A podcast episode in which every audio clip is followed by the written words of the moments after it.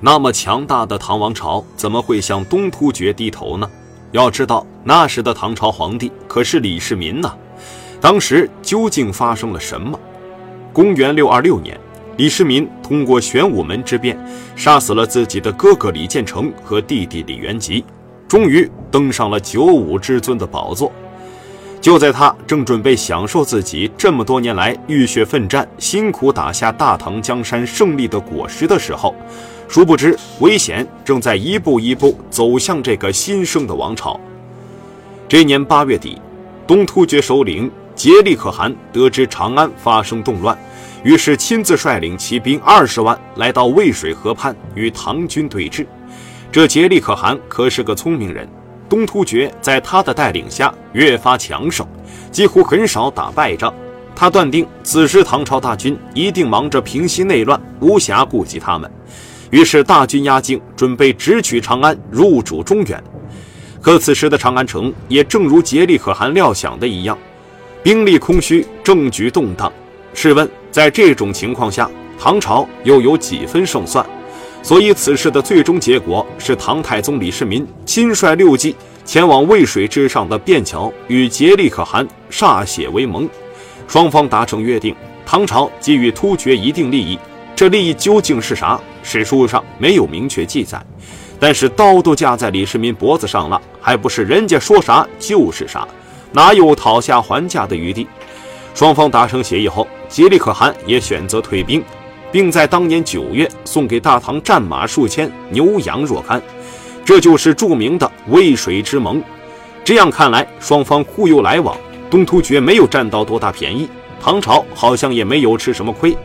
但是事实真的如此吗？在心高气傲的李世民看来，这不仅不是什么好事反而是前所未有的奇耻大辱。他李世民当年何等威风，辅助李渊建立大唐，又亲自带兵平定窦建德、刘黑闼、王世充三王叛乱，轻而易举取得玄武门之变的最后胜利。如今大权在握了，却半路杀出个东突厥，被人家打到城下，把刀架在自己脖子上，逼迫自己签订这渭水之盟。在李世民看来，这不仅丢失了颜面，而且丢失了尊严，大唐国威荡然无存。让李世民怎能咽得下这口气？那么问题来了，东突厥作为一个边陲小国，凭什么能让唐朝这个强大的中原王朝如此忌惮呢？要弄清楚这个问题，我们还得从突厥成为草原霸主说起。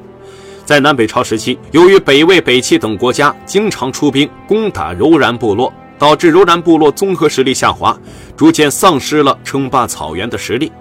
而与此同时，突厥部落却在猥琐发育，终于在公元五五二年，实力强劲的突厥打败了柔然部落，成为了草原上的新霸主。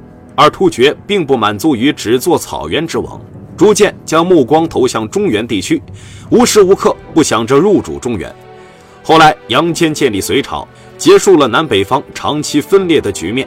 杨坚在位的二十几年时间里，本着远交而近攻、离强而和弱的方略。不断分化利诱、挑拨起各部族首领，本来就好勇斗狠的突厥哪里受得了这种待遇？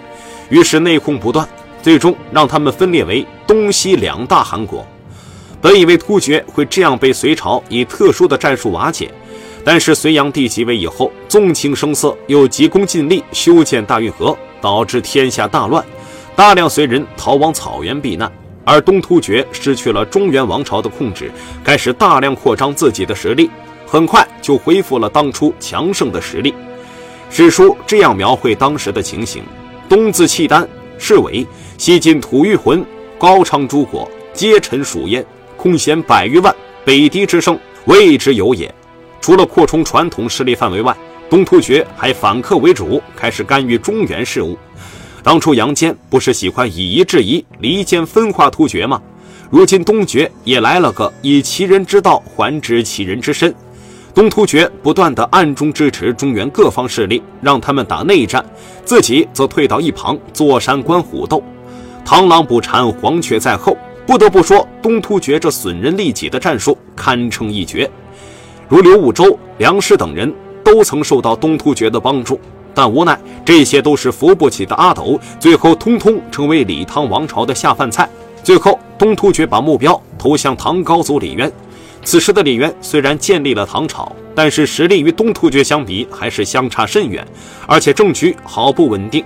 鉴于实力不如人家，李渊审时度势之下，当机立断，就向突厥当时的掌权者史毕可汗称了臣。双方还签了合同，约定李渊必须征伐所得，子女玉帛皆可汗有之。李渊哪里能想到，自己这个做法无疑是养虎为患，差点葬送了大唐江山。但是这也是没有办法的办法，谁叫你现在打不过人家呢？后来唐朝的实力逐步增强，东突厥也发现自己是在玩火自焚，于是随便找了个理由，准备发兵攻打唐朝。